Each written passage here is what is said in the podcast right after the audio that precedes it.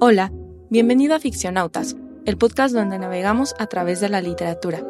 En este episodio hablamos de La Navidad en las Montañas, la tercera novela escrita por Ignacio Manuel Altamirano en 1871. El autor también escribió El Zarco y Clemencia, obras que fueron delineando fuertemente la forma de escribir en México a partir de la aparición de este escritor. Acompáñanos a descubrir la vida de este prolífico autor, uno de los hombres más importantes del siglo XIX, que tuvo una vida no solamente literaria, sino altamente política. Hola Axel, buenas noches. Buenas noches, Adri, ¿cómo estás? Muy bien, ¿y tú? Muy nacionalista, aunque ya me dijiste que, me, que odias a la gente nacionalista. No, no es cierto. Eh, me siento como inspirado, inspirado es la palabra. El personaje del que vamos a hablar hoy y, su cuento están muy interesantes en, en varios aspectos. Y pues ya, me, ya estoy así como que vamos a hablar de esto ahora mismo. Ok. Fíjate que yo en mi caso, este, yo cuando me muera, quiero, quiero que alguien se haga cargo de mi epitafio y ponga que Adriana siempre odió los chicharos a Lady Gaga y hacer filas. Y esas eran tres cosas que quería en mi epitafio y ahora lo voy a tener que hacer más grande para meter a Altamirano. ¿Odias a Altamirano? No, no lo odio, pero es demasiado político para mí. Es demasiado político para mí. Claro, claro honestamente, cuando tuve la experiencia en algún punto hace, pues, no sé, unos años, ¿no? De, nuestro acercamiento a la literatura, pues que habíamos leído El Zarco, ¿no? Que leímos El Zarco con el doctor Rubén Darío en una clase de, de hispanoamericana. Sí, claro. Y después leí Clemencia por mi cuenta. Eh, honestamente no había eh, reparado mucho en el autor, ¿no? eh, a mí me cuesta mucho trabajo ver autores, o sea, leo, leo, leo, pero guardar nombres o saber de sus vidas y así, no es una tarea que haya experimentado, sino hasta hace unos años cuando me di cuenta que la contextualización realmente sí era muy, a veces muy definitiva en la literatura, ¿no? Tal vez. Y ahora que tuve la experiencia de, de encontrar ah, bueno, de que ahorita pues nos propusimos hablar de Navidad en las montañas de Ignacio Manuel Altamirano y pues que ya estuve como leyendo un poquito más de él, viendo documentales y así. Honestamente me parece demasiado político para mi gusto, es demasiado político, pero es una figura bastante compleja, ¿no? Sí, es una figura súper, súper compleja. Vamos a empezar por decir quién era, porque sí, como, como tú bien dices, es alguien muy político, y yo no creo que, bueno, ya ahorita primero vamos a hablar de esta historia. En el año de 1834, Ignacio Manuel Altamirano, mejor conocido como, este, Ignacio Manuel Altamirano nació en 1834, el 13 de noviembre. Nació en Tixtla, que entonces era el Estado de México, y después hicieron la división y entonces se convirtió en el Estado de Guerrero. Entonces, él es un indígena chontal, hijo de Francisco Altamirano y su mamá que se llamaba Juana Basilio. Eh, nació en este contexto indígena chontal de Tixtla y luego cuando cumplió 15 años eh, llegó a Toluca recomendado para tener una beca que no era una beca que se le otorgara a, a chavos de 15 años, si no era para menores de 12, pero como él iba recomendado un poco, porque era muy inteligente, porque había demostrado que tenía pues habilidades, eh, intelectos, conocimientos, entonces merecía tener una, una beca. Pasó una motocicleta. Creo que no, si lo escuchan, quiero que sepan que pues así, esto es el barrio y del barrio somos. este, hay perros navajeando,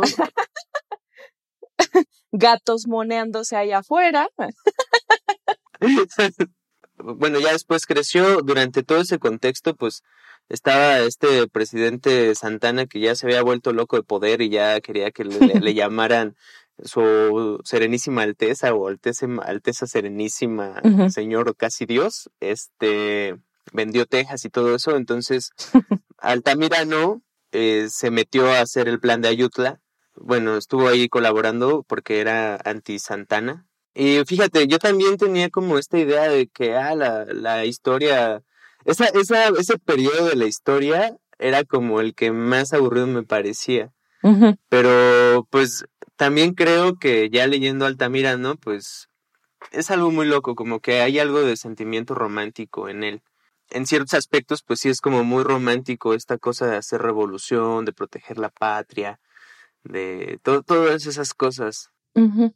Pero pues también es un hombre ilustrado, al final de cuentas, todo lo que él promueve, lo que él hace, es mucho referirse a la educación como un medio de alcanzar, no la riqueza, porque hoy en día es, es como significado de eso. Bueno, no sé, al menos en mi contexto, pues sí, mucho de medrar en la vida es como pues ganar dinero. Pero bueno, yo creo que este personaje encontraba más el, el, la mejora en que todos tengamos un nivel de vida digno, en que todos eh, vayamos como hacia la comunidad. Ya ahorita vamos a hablar más de eso. Este texto que escogimos, pues es así todo, todo habla de ese, de esa prosperidad y, y tal, ¿no? Pero bueno, sí, como dices, es muy político. Se convirtió en diputado, fue abogado. O sea, aparte, son todas las cosas que yo decía como guaca. Una disculpa, una disculpita para todos los abogados. Sí, disculpen. de algo han de servir. ¿No es cierto? Perdón, perdón a mi familia por lo que acaba de decir Axel. Te escuchan todos los miércoles, ¿eh? una disculpita, no es cierto. Mi papá también era abogado. Este... Cierto. Señor, saludos. Y yo, este. no, no es cierto. Sí, justamente como, como te digo, pues, esta, esta vocación de abogacía en, este, en, en Altamirano se notaba más como un hambre de justicia.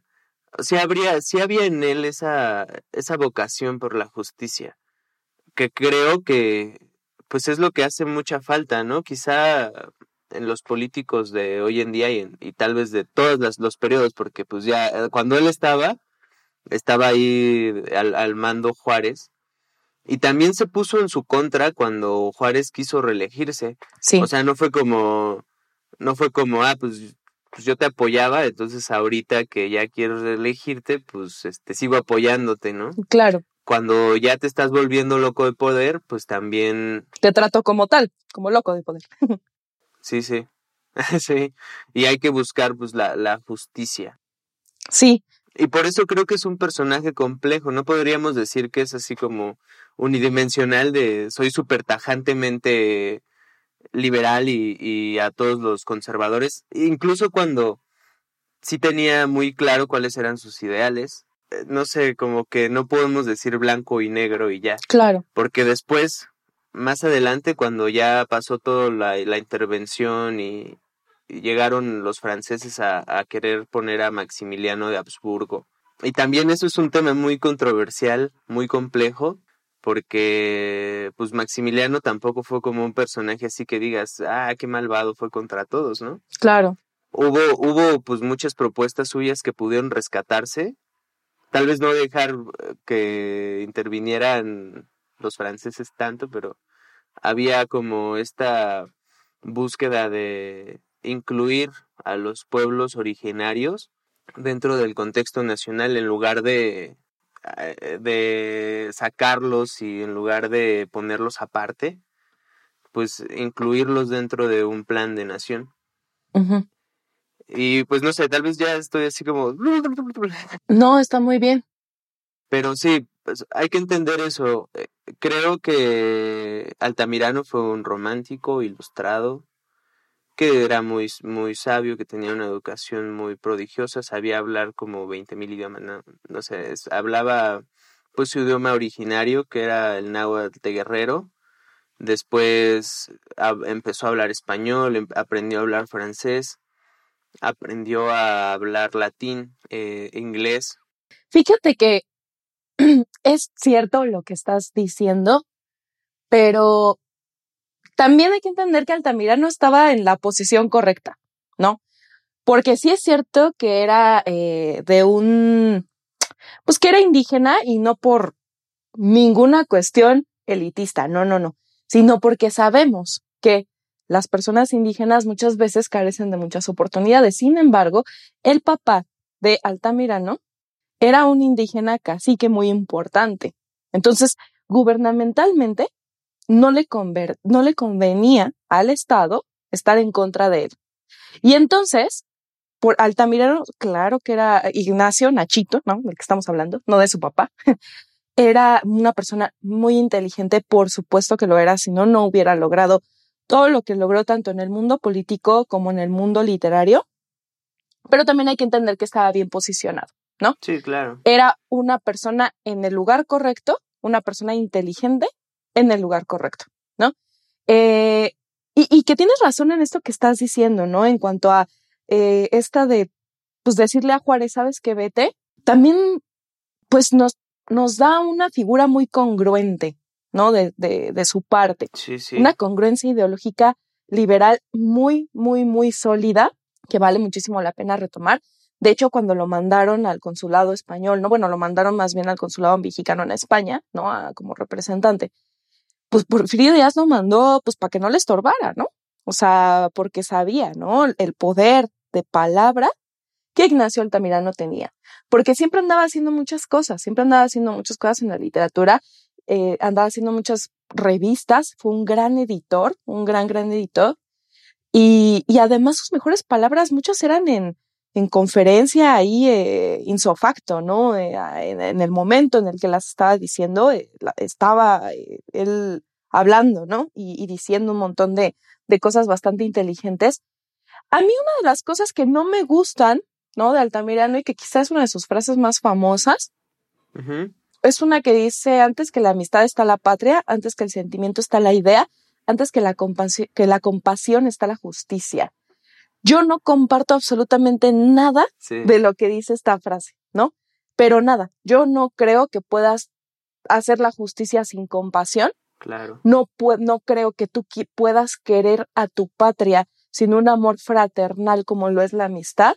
No creo que tú puedas ser lógico y congruente a tus ideales como lo fue el mismo Altamirano sin sentimiento, ¿no? Sí. Yo no lo creo así. Creo que mucho mm, esto que estás diciendo vamos a guardarlo. Yo lo quiero retomar después de que hayamos, como ya hablado del texto de Navidad en las montañas, porque sí es interesante que esta frase, es, esta frase es interesante porque después, ya durante el cuento, hay mucho de reconciliación, hay mucho de compasión, mucho de entender. Es verdad. Entendemos, pues sí, la guerra de reforma, uno de los grandes logros fue separar el Estado de la Iglesia. O sea, eso es como el estandarte, una nueva transformación que nos lleva hacia la cultura y que separa pues la religión de los de los mandatos pues puramente estatales, ¿no? del Estado. Y pues muy interesante que Altamirano retome un personaje como el padre ahorita del que vamos a hablar. Ya estoy entrando en eso, pero pues también es, esto es interesante de la compasión y todo, porque después en su revista, ahorita estabas diciendo de las revistas, invita a escritores y pensadores conservadores. Y, me pareció increíble que en algún lado, en alguno de esos documentales, eh, o en algún lado, no sé dónde lo, lo leí o qué, pero dicen que pues había uno que hasta terminó siendo su amigo y que antes ya le quería cortar la cabeza. No, ahí sí te fallo, no sé. Paino, Manuel Paino, creo que se llamaba. Este, y que era muy conservador y todo. Y pues ya cuando fundaron la revista necesitaban como volver más sólido esto. Yo sí creo, pues hay que retomar muchas ideas, este, no sé, por eso te digo, como que hay mucho de progreso en el sentido de para qué se utiliza el progreso en, en su pensamiento. Hay mucho de para qué se utiliza ese progreso y cuáles son los bienes que persigue el humano también, porque político y todo, pues jamás se hizo rico. Ahorita que estabas diciendo del, de que cacique, bueno, pues tal vez su papá era cacique, pero más que cacique está representado en el cuento también como pues un alguien pobre, alguien que no, no tiene Por eso, bueno, también por eso digo, es un personaje complejo, ¿no? Eh, dicen que su papá tenía como una tiendita y, vendía cosas, entonces tampoco era que estuviera así como en la pobreza extrema. Pero bueno, el personaje que plantea aquí, Francisco, el del cuento, pues sí es, es un personaje pobre que ejerce mucho poder moral, como que a él recurren para tomar consejos. Pues hay que iniciar con el platicar un poquito, ¿no? Eh, sobre de qué trata. La Navidad en las Montañas, escrita en 1871, de Ignacio Manuel Altamirano. Y pues bueno, eh, trata de un hombre, un, un, capitán, ¿no? Este, que está por ahí, ¿no? En, en pues en tierras lejanas, ¿no? Provincianas. Sí, va por la montaña. Iba por la montaña. El 24 de diciembre está en este lugar y pues va su caballo, ¿no? Va montando su caballo y se encuentra con un cura. Se encuentra con un cura, este, ahí en el camino, con el cual se presenta. Ya le habían hablado un poquito de él y le decían que era un cura español, ¿no? Y él dice, ¿español? Bueno, pues yo no he conocido este clérigos españoles, pero pues a ver qué tal. A ver qué onda. Va recordando como mientras va en el camino, va recordando sus navidades, ¿no? Dice así como, oh, sí, es el 24 y recuerdo cómo eran las posadas y los olores y las fiestas y la misa, ¿no? Va recordando como esa parte infantil, juvenil de, la, de la vida. Y bueno, pues el señor cura se, se presenta con, con este capitán y le empieza a hablar un poquito, ¿no? Un, un poquillo ahí de, de, su persona y de lo que él ha hecho por el pueblo y, de cómo él lleva a cabo sus misas, de cómo él lleva a cabo eh, eh, los sacramentos, ¿no? En, este lugar en el que está eh, y, de lo que recibe a cambio, ¿no? Y el cura le dice que él no recibe mucho de sus feligreses porque pues se supone que este cura vive en una austeridad total, ¿no? Y que lo que él tiene más bien es para, para los feligreses y que una vez le, pues, pues dijo que, que había de tener una escuela, eh, el pueblito, ¿no? Este lugar. Eh, sí es un pueblo, ¿no? Sí, es un pueblito. Sí, es un pueblito. Entonces le dice, no, pues este, pues le habla de la escuela ojo ahí, guiño, porque también tenemos que retomar un poquito la figura de Altamirano en la educación, ¿no? Sí, qué barbaridad.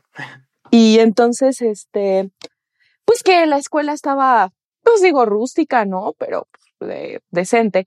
Y los feligreses le decían que, ¿por qué no se iba él a vivir allá? Y él decía, pues, ¿qué acaso yo soy más importante que los niños? Y entonces ahí como que logra empezar a tocar el corazón del capitán. ¿no? Y el capitán empieza como a decir, órale, ¿no? Pues, pues creo que él es un cura distinto, ¿no? Sí, como que de hecho ya va pensando así, pues ya no voy a hablar nada de política mientras esté aquí porque pues ya lo que quiero es descansar y, y todo, pero cuando empieza a escuchar cómo habla el cura y cuando ve pues toda la prosperidad que ha llevado como al pueblo, dice, bueno, ojalá todos los curas fueran como, como este cura en particular, porque desde que llega al pueblo, en lugar de que se refieran a él como el señor cura, se refieren a él como el hermano cura, ¿no? Entonces ya eso es eh, pues una muestra de el, el humanismo, el, la vocación, pues sí, la, la vocación fraternal que tiene este cura. Claro, sí. Que de hecho él así le dice al pueblo, ¿no? Llámenme hermano cura, ¿no? Este, y bueno, pues total que ahí están juntos, ¿no? Le, le empieza a hablar como de, de la religión, ¿no? Empiezan a hablar un poquito de esta, de esta figura, ¿no? De, de pues que tiene, ¿no? Toda la, la, la tradición judio-cristiana, porque bueno, también hay que ponernos a pensar que es 24 de diciembre, ah, casi Navidad, ¿no?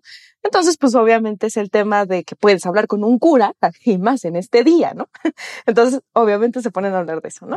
Sí. Y, y entonces ya le empieza a decir, es, empiezan a hablar un poquito, ¿no? De lo que es ser discípulo de Jesús o demócrata de Jesús. Esa, esa conversación me parece muy interesante. Y pues el, el cura le dice, bueno, para mí es exactamente lo mismo, ¿no? No sé usted qué opine, pero para mí es lo mismo. Y, y yo creo que, que, bueno, no le dice así, pero más bien el capitán pues tiene ganas, ¿no? De, de entender qué está pasando ahí con el cura, de ir con él a festejar, ¿no? Eh, a pasar toda esta Navidad en las montañas junto con el cura. Sí. Y, y entonces pues empiezan a, a cantar unos villancicos, ¿no? empiezan a cantar por ahí unos villancicos, sí. que, que de hecho Altamirano incluye en el, en el texto, Cómo los van cantando. los pone por ahí, ajá, como si te, te estuvieran cantando, ¿no? Y entonces, pues a mí me llama mucho la atención como, bueno, estos villancicos que, que dice el cura, ¿no? Que vienen de una tradición española, pero él se los enseñó a los niños, este, para que los supieran y que los pudieran cantar en ese día y demás, y entonces todos se lo saben y les enseña como que los más famosos, ¿no? Y seguido de ellos se van a la misa de gallo. La misa de gallo. Yo no sabía eh, que así tenía ese nombre, ¿eh? honestamente, la, la misa que se hace el 24. No sé si así se llame siempre, porque bueno, yo tengo unos familiares que sí son bastante muchos. Una disculpita por ahí si me escuchan. Este, y, tus, y tus familiares muchos. ajá. Hola. tronando la boca en este momento, en el minuto 24 del podcast. bueno, Ahora, ahora. Este, pero sí se van, ¿no? O sea, como que es 24 y van, se, toman un ponche y luego dicen, ah, ahorita vengo, ¿no? Antes, antes de eso, como que me, me gusta lo de los villancicos también, porque pues si él se los enseña ya y, y los villancicos hablan así de como, ay, el pobrecito niño Jesús va a morirse en la cruz después y así, que como que hablan un poco de la fatalidad de Jesús esos villancicos. Y este, y ya el, el cura le dice a, a- al capitán como, bueno, estos me parecen muy tradicionales, a mí me gustaría que fueran un poco más filosóficos, eh, un poco que hablen más de la fraternidad. Se pone como en eso. Es como una, me, también me gustan las, antes me gustan mucho las, algunos como alusiones. Primero menciona al padre Miridiel Bienvenido de los Miserables, que así dice como me recuerda a esto. Luego, eh, y pues sí, o sea, el, el padre este Miridiel es eso, como, ahorita, ahorita hablo de eso, ya me, ya me salté, ¿verdad? Creo que sí. Pero bueno, ya se van a la misa del gallo, están poniendo como toda la estampa, ¿no? De lo que hacen en esa celebración. Y, y además que, que es muy específico en, la, en las pausas descriptivas que hace Altamirano de la austeridad que tiene la, la, e- este lugar, ¿no? En el que están tomando la misa, pero que dice que era muy bonito, ¿no? Que era un lugar muy sencillo, eh, igual- o sea, su techito de paja y así, pero, pero que estaba muy bien acomodado, que se veía muy lindo, ¿no? Y que para él no tuvo eh, importancia, ¿no? Que no tuvo como mucha relevancia lo que vivió en la, en, en la, en la misa o lo que se dijo en la misa o lo que pasó en ella. Pero en realidad yo creo que está siendo un poco modesto, porque antes de eso, pues recuerda que desde su juventud él no iba a misa Sí. y que ya se le había olvidado, ¿no? Lo que se sentía cuando era niño y que sus papás lo llevaran, este, y estar como en toda esta convivencia, eh, pues sí familiar y a la vez muy religiosa, muy santa, como muy sana, ¿no? Y lo hace recordar ese momento. Y pues todos quedan muy conmovidos, ¿no? De lo que está diciendo eh, el cura sobre los evangelios y todas estas cosas. Y se van a la casa del alcalde. La- el alcalde del pueblo es el que va a ofrecer la cena de Navidad. Ujú. Y la casa, pues, es distinta, ¿no? Ya es más grande, es bonita, es este, pues tiene un, un patio que, que está rodeado de corredores. Imagínate tener un patio rodeado de corredores, no, pues eres millonario, ¿no? Sí. Este, ni el patio de la escuela tiene tantos corredores como en la casa del alcalde. Eh, y, y que era bueno, ¿no? Que era honrado y era buena persona. Y lo que quería hacer era que se sintieran a gusto, ¿no? Que el pueblo se sintiera a gusto en, en, en el lugar en el que estaban. Y entonces ofrece una cena muy, muy abundante, muy rica, eh, en la que todos, pues los niños están ju- jugando por ahí, las personas están platicando y demás. A mí se, se me imaginó mucho a, pues sí, como, como justamente, ¿no? O sea, esta calidez de la cena navideña sí. que, que todos pasamos, menos este año. Ah, corazón roto de fondo. Ah, Hello darkness, my old friend. En la, en la que vamos a estrenar buñuelos de tía Rosa o yo qué sé. porque no va a haber pavo. Mi, mi tía hace el pavo y no va a venir a darme pavo, pero bueno. Entonces, este, No. y se ponen a recitar unos romances, un niño, ¿no? El cura, a ver tú, recita un romance. Y le platica cómo le- el profesor de la escuela les ha enseñado. Y la historia del profesor. La historia del profesor es muy bonita. ¿Te acuerdas de ella? ¿Sí se las hecho? A ver, échala. Ahí les va. Bueno, pues el profesor, él ha sido, ha ido estudiando poco a poco algunas cosas, no sabe tanto, pero otro cura en su pueblo, eh, cuando él empieza a enseñarle las cosas, las poquitas cosas que él sabe, dice, al pueblo, el cura se enoja y lo tacha de hereje. Y entonces todo el pueblo va y lo persigue y lo amarran y ya lo van a aventar a un precipicio porque, pues, por hereje, que también pues eso me gusta. eh, ah, bueno, otra vez ya me estoy saltando. Eh, lo que hacen es, es esta parte de lo, lo acusan de hereje, lo van a tirar y va alguien a hablarle luego, luego al, al, a nuestro cura buena onda. Y ya él, él llega y les dice que no hagan eso, que hay que mostrar piedad, que, que pues tampoco no está en nuestra mano juzgar a nadie eh, y lo salva. Le salva la vida y ya le enseña más cosas y lo deja como profesor de la escuela. Sí, ¿no? Que le- el- eh, está muy chistoso que pues, lo tienen así amarrado y eh, por hereje no va a misa, ah, no da su diezmo, no respeta a nuestros santos, ¿no? Así toda esa estructura que por la que se le está juzgando, ¿no? Y el hermano cura Sí. llega y, y lo salva, ¿no? Este, ¿cómo te imaginas al hermano cura, Axelito? Pues hay- hay una descripción muy, ah, muy detallada. Como que eso tiene, ¿no? Todos están muy detallados. Pero pues sí, es, sobre todo creo que es una cosa más del carácter que de la, que del físico. Él es español, entonces tiene allí como su pelito así, una coronita de cabellitos rubios.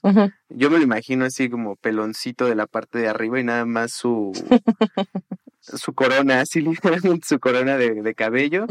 Dice que tiene los ojos azules, la tez muy blanca y, y la nariz aguileña que demuestra carácter, que muestra como firmeza en el carácter. Y creo que es más bien la, la belleza de esta persona, es más como una cosa de, de personalidad, como de, o sea, sabes, hay, hay personas que transmiten paz en cuanto estás con ellas. Así, el hermano cura. Así el hermano cura. Yo sí me lo imagino como alguien muy, muy pacífico, así como, como alguien que de, de verdad te transmite tranquilidad o algo así. Así me lo imagino.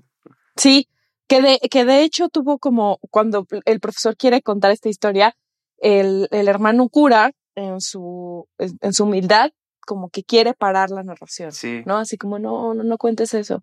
Y el profesor dice, no, usted me va a disculpar, pero yo tengo que contar esta magnánima historia de mi vida, ¿no? Tengo que contar lo magnánimo que es usted, señor. Ajá. Y, y gracias por salvarme la vida, ¿no?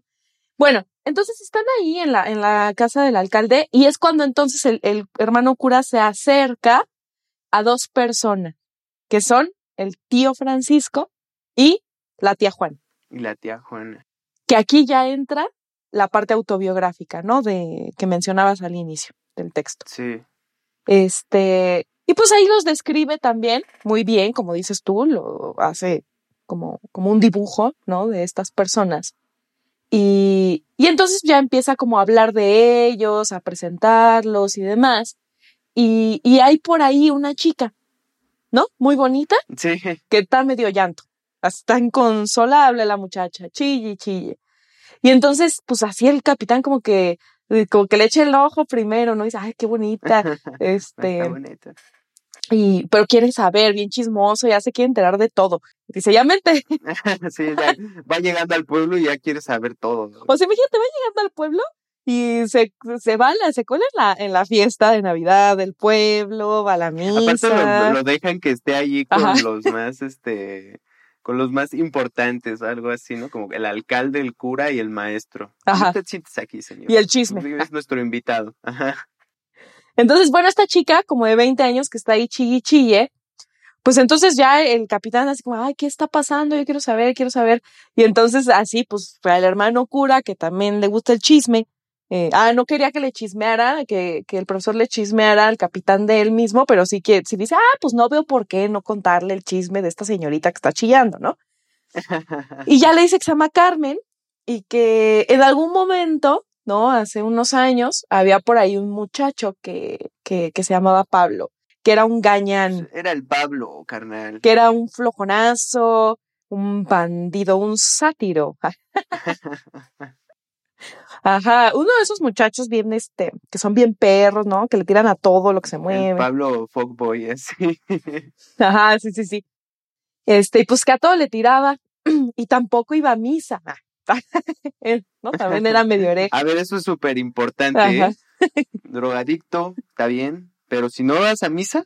Hereje, a la hoguera, vamos a matarte. sí, sí. Entonces Pablo, pues a Pablo le gusta a Carmen, ¿no? Y la ve muy bonita, muy chula y todo. Y este, y quiere con ella, pero pues Carmen es muy recatada. Y además, pues como todo el mundo se siente única y dice, a ver, si me vas a tirar la onda, no más a mí.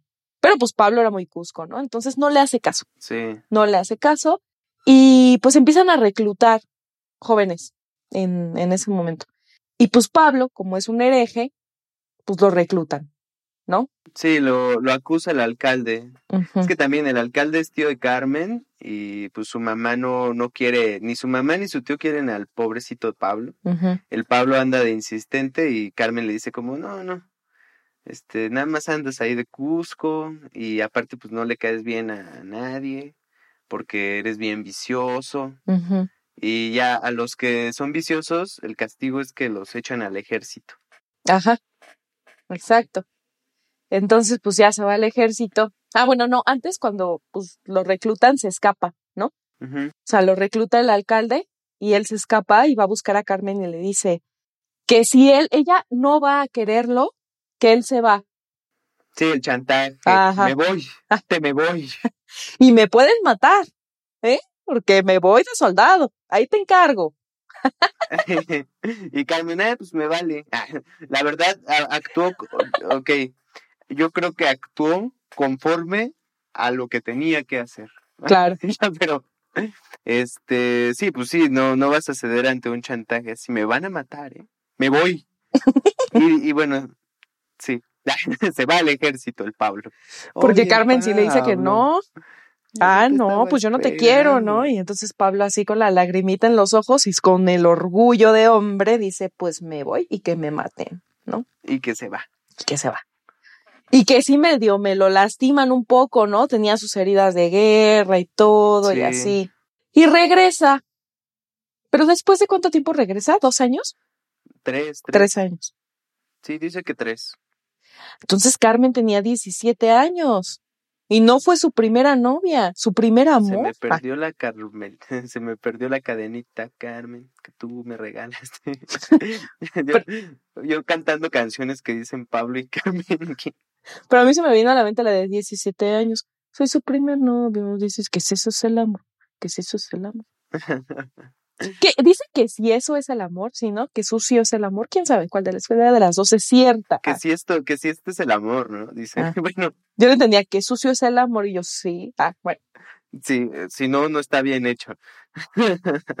Y bueno, el chiste es que pues regresa después de tres años y va a ver al cura, pero, pero él es muy apartadito del pueblo, ¿no? Sí. Este, pues sí, claro, imagínate, ¿no? Eh, pues es un pueblo, o sea, digo, si aquí no te quieren tus vecinos, pues, te querrán los míos, ¿no? A quién, quién sabe, pero, pero, pues en un lugar así de hermético y que te habían echado fuera ¿no? Que te hayan dicho, ay, a la hoguera, ¿no? O lo que sea, pues obviamente Pablo se sentía mal, ¿no? Entonces cuando regresa, sí, exiliado. exacto, él se autoexilia por su orgullo de hombre, de macho, también se autoexilia un poquito y se va a vivir, este, huye, ¿no? A, a, las montañas, o sea, como fuera del pueblo, y ahí es en donde está. Pero le dice al, al cura que va a ir eh, en la fiesta, ¿no? Del 24 de, de, diciembre. Mientras está en su exilio, pues se dedica como a labrar la tierra, a sembrar, aleja a las fieras malvadas que se comen a los ganados, ya, ya es todo un ermitaño y que todo el mundo empieza a apreciarlo también en el pueblo. Pero él no lo sabe. Y el cura se da cuenta y se preocupa por él porque dice como, ¿qué tal que se nos muere este muchacho? Y entonces va y le dice que pues lo invita a la fiesta, sobre todo con la intención de que, de ver si Carmen, una vez que ya él está reformado, que ya es un muchacho buena onda, que cultiva sus plantitas y hace cosas chidas, este, a lo mejor pues Carmen ya lo quiere, o a lo mejor ella ya lo quería de antes, y ver la posibilidad de que en esa fiesta se reúnan y se amen. y lo invita, invita a Pablo. Pero no llega, todavía no llega Pablo. Y por eso Carmen está en un llanto. Ah, está chille Pero ya es que no veo a Pablo y ya lo busqué entre la gente y no veo a nadie. Bueno, no veo a Pablo porque sí veía a mucha gente, pero no a Pablo. Y entonces, este. Sí, sí. Pues ya, ¿no? Eh, eh y en eso, chaca, cha, aparece el muchacho por ahí, ¿no? Y les dice, ya llegué, ya llegó por quien lloraban. Llegó llorando. Ah, no. Musical. y entonces este saluda a Carmen así como qué bolas, ¿no? Así como que queriendo como que no mostrar así que sus ojitos le brillaban y Carmen así con sus ojos todos hinchados, ¿no? Así de sí. ver a mí, ¿no? Y entonces, pues el capitán como ya está muy familiarizado con el pueblo, ¿no? Ya es parte de ellos. Es que me parece muy transgresor el capitán, pero bueno, ¿no? Qué, qué, qué, qué gran experiencia. le dice a Pablo, a ver, no, no, no ven acá, dile que la quieres. Y a Carmen, a ver, dile que lo quieres. se pone a darles un, un, un mensaje, ¿no? Ella te ama. Ajá. Y ella te ama a ti. El capitán. Por favor, reúnanse. El capitán súper conmovido ya de tanta Navidad, de tanto espíritu navideño, ¿no? De tanta felicidad en el pueblo. Ajá. Eh, que, que, le dicen, no, ustedes se aman, y, y aparte ya manda al cura, ¿no? Y, y, y, y dense dense prisa para que les organicemos una boda, ¿no? O sea, ya mandando el, el capitán. Tú mata un guajolote. Yo tengo cinco borregos, los podemos matar. tengo otros siete, los matamos también. para que haya para todos. Sí. Bueno, pues ya, ¿no? Entonces el capitán se pone a armar ahí este todo. Este, y pues ya dice que al día siguiente se quedó en el pueblo, ¿no? Todo el 25, se quedó ahí y el 26 se fue, ¿no? Eh, y que pasó una hermosa Navidad en las montañas llena de aventuras y que todo esto sucedió en la Navidad de 1871.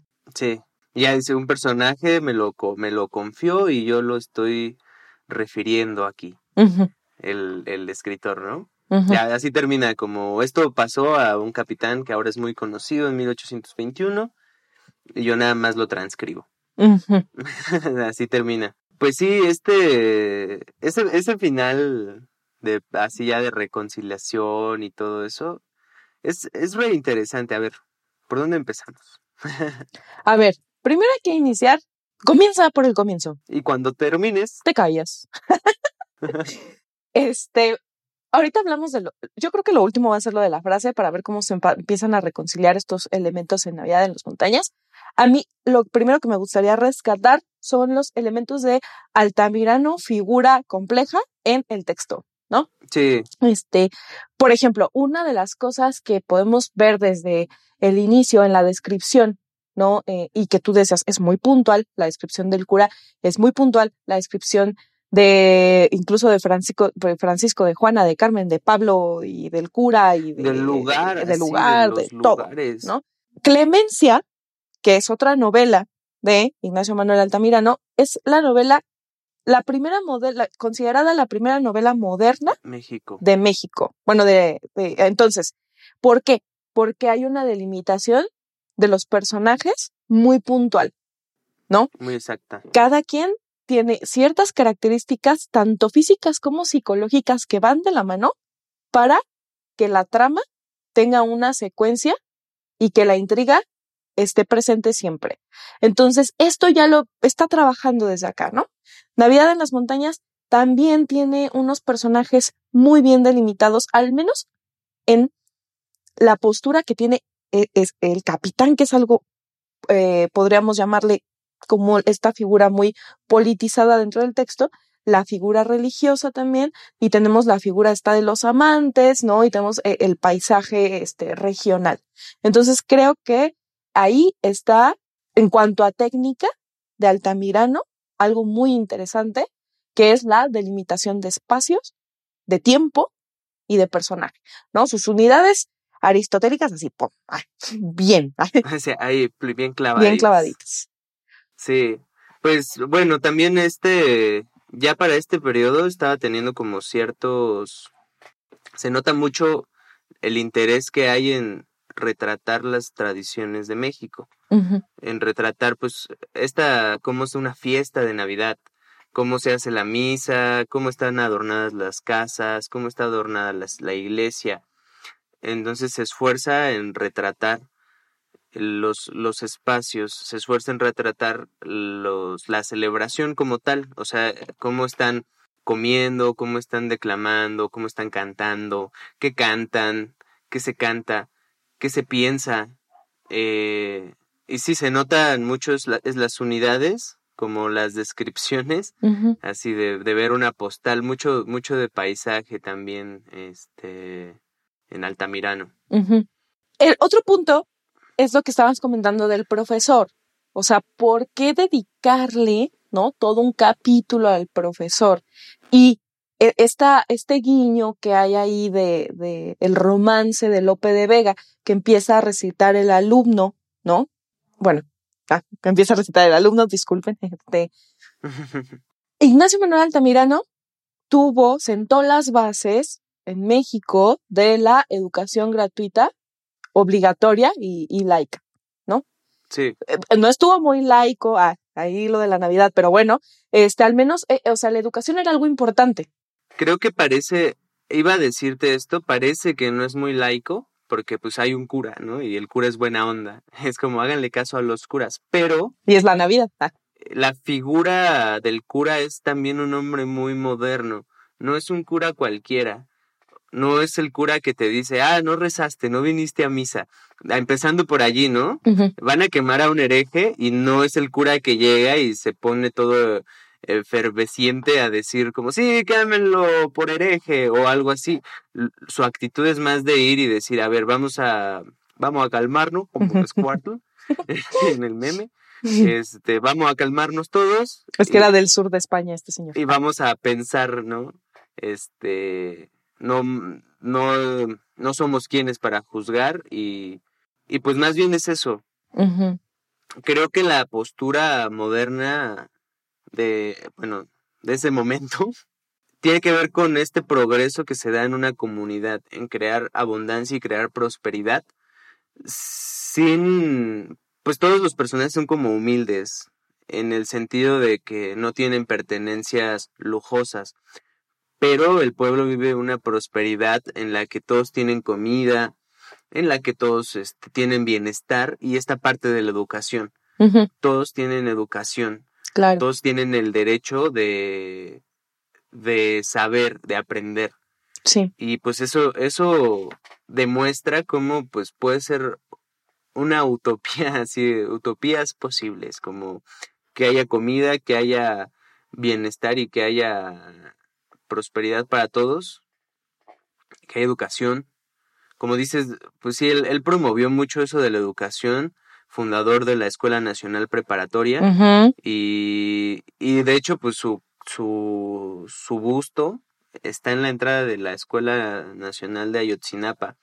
Y es algo muy fuerte porque realmente cuando uno se pregunta cómo, cómo demonios llegamos a, a este punto en el que el país no ha podido prosperar y, qué ha pasado. ¿Por qué? Pues sí han, han habido saqueos y han vendido el país bien cabrón.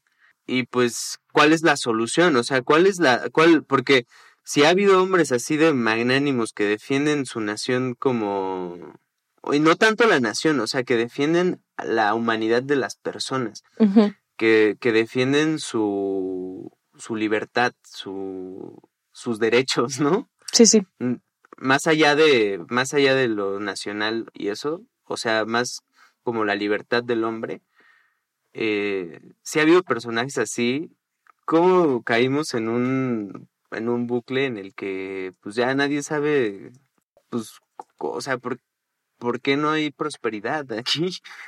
¿Por qué, por qué así, no? sí. Es algo muy loco, o sea, es, es, tan fuerte que pues sí, el gusto de Manuel Altamirano eh, está ahí afuera de Yotzinapa y ve lo que pasó, o sea, a quienes, a, quienes desaparecieron. A los estudiantes, claro. Y, y pues está bien cabrón. Ya, eh, yo estoy aquí apretando una goma para que, por si no me están viendo. Y veníamos a hablar de espíritu navideño. sí, sí, pero bueno, también creo que en esta parte pues es como la idea romántica, más allá de la idea religiosa, defender lo, lo, que nos hace humanos, eh, defender pues esa fraternidad, o sea, porque este texto está así plagado de, de la fraternidad, de la comunidad, que todo se hace en comunidad, que todo se hace este disfrutando con las personas del pueblo. Y bueno, ya para quitarme esta parte política, eh, como, como texto también tiene la referencia al Quijote y pues sí, también eh, es bien cagado cómo entra como el Quijote de la Mancha, este capitán. Eh, entra ahí al pueblo y es más o menos lo que le pasa siempre al Quijote. Llega a un lugar, entonces a alguien que está sufriendo y ya le, le cuenta su historia como, no, fíjese que yo vivía en tal lugar y luego mi padre, ¿no? Ajá, tiene aventuras a lo loco. y él, él funge allí como igual de, de idealista, de también como hay estampas nacionales. Me parece que hay así como pequeñas reminiscencias de Quijote en el, en el, en la Navidad en las montañas. Este, también hay cosas allí, te decía, de los, de los miserables, el padre Miridiel Bienvenido, eh, pues que es el que básicamente empieza todo con su piedad cristiana, claro. de los miserables. O sea, él es el que le da una oportunidad a, a Jean Valjean. Sí. Y ya de ahí se van, Como, como hilo de media. Fíjate que esta es otra cosita que quería comentar de, eh, de Altamira en el texto, ¿no?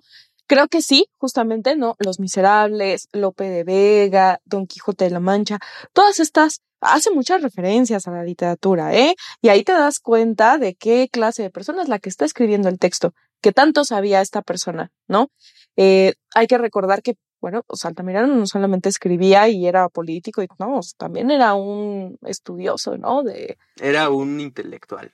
Ajá, entonces había muchísimas cosas.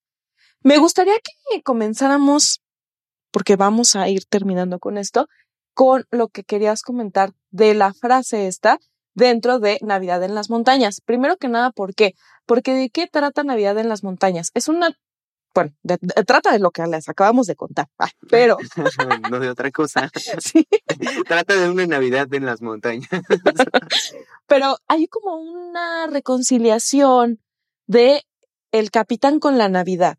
¿No? Y con ese espíritu, porque aparte lo va desglosando capítulo por capítulo, ¿no? Las posadas, la misa de gallo, este, la cena de Navidad, y luego ya habla del amor, ¿no? Y, y toda esta, esta cuestión, y termina besándole las manos al, al hermano cura, llorando, o sea, le llenó de mocos la mano, ¿no? También es importante de comentar. Ah. eso, eso fue una representación de cómo le llenó los, las manos mocos. Ajá. Este, entonces, bueno, esta frase, antes que la amistad está la patria, antes que el sentimiento está la idea, antes que la compasión está la justicia. Y yo me, y al menos lo último, ¿no? Antes que la compasión está la justicia. ¿A poco no el hermano cura está lleno de compasión? Pues sí, es que también hay que entender cómo se entiende la justicia y cómo, igual compasión podría, pues ya si nos metemos así a analizarlo muy profundamente, igual y, y la compasión en, en, en él no es más que justicia. Cuando hay compasión, por ejemplo, en el caso del, del maestro al que iban a Exacto. quemar por eje, pues no hubiera habido nada de justicia en, el, en, en, en ese asesinato, ¿no? Y, y, él llega como un acto de compasión, pero también es un acto de justicia. No pueden hacer esto, o sea, no hay nada de justicia en hacer esto. Claro. Sí. Y, y ahora, pues también creo que más bien hay que ver cómo, cómo se entiende a quién hay que ajusticiarnos, porque igual a Pablo se le se lo perdona, o sea, también para él hay algo de compasión cuando ya dicen que es un vicioso, que pues no tiene ningún porvenir y todas estas ideas así de, de, de, panista, este bueno, cuando ya empiezan a hablar mal, mal de él y todo, también lo ajustician y lo pues lo mandan, ¿no? Porque si no, si no lo mandan a él, que es el que está tirado al vicio, van a agarrar a todos los del pueblo, a todos los jóvenes del pueblo, para llevárselos a la guerra, al, ejército. Entonces él también es como una especie de chivo expiatorio al final. Claro. O sea, para salvar a los demás, te enviamos a ti. Y además es como que, como que hay una redem, redención. Redemption. Hay una redención. No sé por qué chingados iba a decir redención. Este, hay una redención de él y también pues podemos decir que hay justicia. Defienden mucho esa parte como, como también para, para Carmen, como que no, nunca la hacen responsable. O sea, él, este men quiere, Pablo quiere decirle que ella es la culpable si se va al ejército. Y ella dice como, pues no, o sea, tú vete. Pero al final, él se disculpa por eso. Dice, pues es que tú no tenías que salvarme tú no tienes nada por qué disculparte, o sea, si yo me fui son mis decisiones y también ahí está ejerciendo como una parte de justicia. Este, porque ya ahí se disculpan todos con todos, ¿no? Así de que Carmen es como, no, discúlpame Pablo y Pablo, no, no, no, discúlpame tú y ya todos lloran. Justamente lo que estás diciendo es, es lo que, es, es por lo que yo no estoy de acuerdo con esta frase y no, no todo, porque como dijiste, no hay o blancos ni negros totales, ¿no? En Altamirano hay muchos, muchos, muchos grises, ¿no? Diferentes tipos de grises en él. Pero esta, particularmente esta frase, yo creo que lo que él pierde de vista y que afortunadamente no lo hace, no lo pierde de vista en la vida en las montañas, es que una cosa no puede existir sin la otra, ¿no? ¿Por qué? Porque no puedes hacer la justicia sin la compasión. La compasión es parte de la justicia también. ¿no? Y la, y la, eh, la amistad es parte de la patria. ¿Cómo yo me voy a sentir identificada con claro. un mexicano que ni siquiera he visto jamás en la vida si no logro sentirme identificada contigo que eres mi cercano, ¿no? O cómo voy a lograr tener un ideales así sólidos si no si mi corazón y mis sentimientos no están en ese ideal, ¿no? Entonces yo siento que se pierde mucho pierde mucho de vista, ¿no? Esta, esta, esta frase de, de, Ignacio Manuel Altamirano. Sí. Eh, los trabaja como puestos cuando en realidad unos se incluyen con los otros, ¿no? Y que en Navidad en las montañas está muy claro, está muy claro por qué, porque simplemente es como si, por ejemplo, Pablo regresa a la patria porque hay amistad, ¿por qué? Porque lo vuelven a considerar y le piden una disculpa. ¿Y por qué le piden una disculpa por lo que estás diciendo? Ahí se le hace justicia a través de qué? De la compasión. Sí. ¿No? Entonces, creo que eh, está demasiado, es demasiado, les digo, mis conclusiones son, porque ya tenemos que cerrar, ya es bien tarde, ¿no? Este, mis conclusiones son de que Navidad en las montañas es un texto que se, eh, que hace que, pues, este, esta figura del capitán se reconcilie con la la Navidad o tenga esta, esta idea de la Navidad, eh, que la vuelva a experimentar desde eh, es la figura del hermano cura, que es muy bonita, que es muy compasiva, que es muy justa, que es muy amical, ¿no? Este, que es muy también, ¿no? O sea, que es muy, este, muy emocional también, ¿no? El, el, el hermano cura. Eh, y que Ignacio Manuel Altamirano fue, sí fue un erudito, sí fue un intelectual, sí fue un político, sí fue una persona que hizo mucho por la educación y quizá por ser una figura tan compleja, quizá yo no la estoy entendiendo en su totalidad porque su totalidad abarca tantas cosas que entenderla en la totalidad está cañón, ¿no? Sí. Eh, pero bueno, al menos mis conclusiones el día de hoy es que Ignacio Manuel Altamirano se equivocó en algunas cosas de las que dijo, como todos nosotros nos equivocamos, ¿no? Claro. Que es demasiado político para mi punto de vista y que para entender sus grandes textos, sus grandes obras literarias, porque sí lo son, hay que tratar de entenderlo un poco. Entonces, no son lecturas tan sencillas, no por la forma en la que están escritas, sino por la persona que las escribe y todo el trasfondo que hay, ¿no? Eh, eh, en ellas. Entonces, sí hay que leer Altamirano pero también hay que conocer al autor, Sí. ¿no? Aquí es en, en donde yo creo que sí hay que, hay que reconciliarnos un poquito, ¿no? Con, con esta, pues, con la corriente esta que alguna vez hubo de la psicocrítica, no desde la psicocrítica, desde entender sus neurosis y sus, este, eh, y sus cosas esquizoides en, la, en, la, en las novelas que escribió, no, pero sí desde rastrear estos puntitos, ¿no? Que no vimos nada porque es un texto algo largo y muy complejo para, para poderlo desmenuzar muy bien en un episodio nada más. Y no vamos a hacer otro episodio de él. Ah, bueno, no de, de Navidad en las montañas. Pero bueno, Ni crean. algo más que tú quieras este, decir, Excelín. Pues no, como, como todos nosotros, dijiste muy bien, somos seres multidimensionales y reducirnos a una postura es difícil. Eh, Creo que podemos tomar ciertos preceptos para vivir bien y vivir en comunidad, para no sentirnos horribles Claro. eh, a veces, o sea, porque pues también yo creo que mucho del vacío que hoy veo mucho y, y, y yo mismo experimento a veces, mucho de este vacío que leo en, en Twitter a veces, este, o en las redes sociales, es porque pues ahora hemos perdido de vista estas capacidades internas de nosotros y que no tenemos que ser de una forma sino más bien eh, creo que también hacia, hacia allá va todo, porque hablamos en noviembre, en octubre, hablamos de así de monstruos y literatura de terror, y pues era mucho hacia explorar el ello y explorar la oscuridad.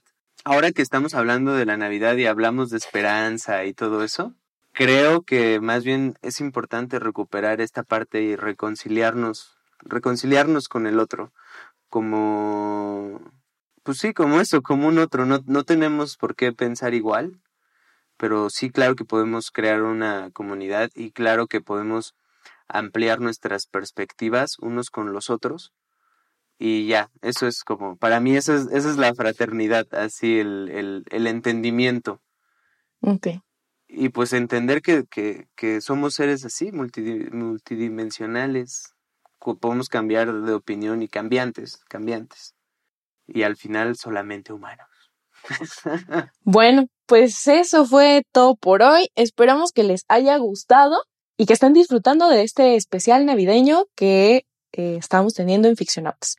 Entonces, bueno, pues que tengan una excelente noche. Excelente noche a todos. Nochebuena. Y en el próximo episodio hablaremos de Un árbol de Navidad de Charles Dickens. Muchas gracias por escucharnos. Pueden hacerlo también en Google Podcast, Apple Podcast y Spotify. No olviden seguirnos en nuestras redes sociales de Instagram y Facebook. Hasta la próxima, ficcionautas.